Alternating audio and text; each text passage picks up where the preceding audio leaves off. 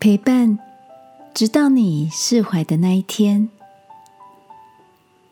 晚安，好好睡，让天父的爱与祝福陪你入睡。朋友，晚安。今天的你也运动了吗？下班后的傍晚，陪着小侄子跟小侄女到公园走走。到了运动游戏场。他们兄妹俩很有默契的玩了起自创的体能闯关游戏。旁边有位小男孩看着他们俩玩的很开心，忍不住带着腼腆的笑容问道：“请问我可以跟你们一起玩吗？”小侄子停了下来，征询了一下妹妹的眼神，然后笑着对小男孩说：“好啊。”于是，小男孩出现了松一口气的表情。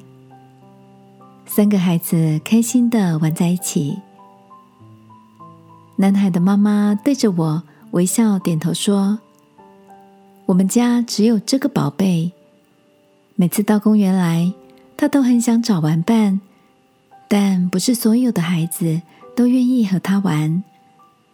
每次看到他被拒绝的表情。”我实在有点心疼，但我知道我没有办法取代他同年龄的玩伴，所以只能在旁边陪伴、开导他。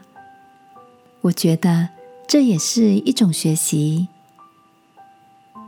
听着这位妈妈的分享，我能感受到她字句间充满着温柔。亲爱的。你也曾经渴望拥有什么，但却事与愿违吗？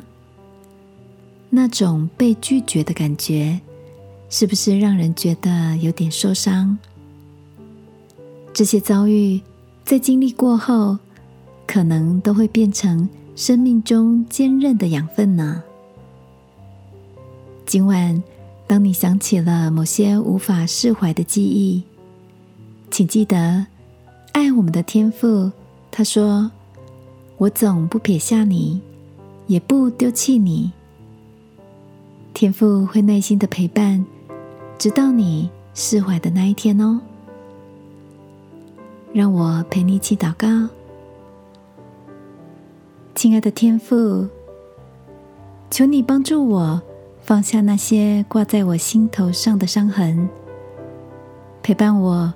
走过每次思想起来都让我疼痛的夜晚，谢谢你的爱。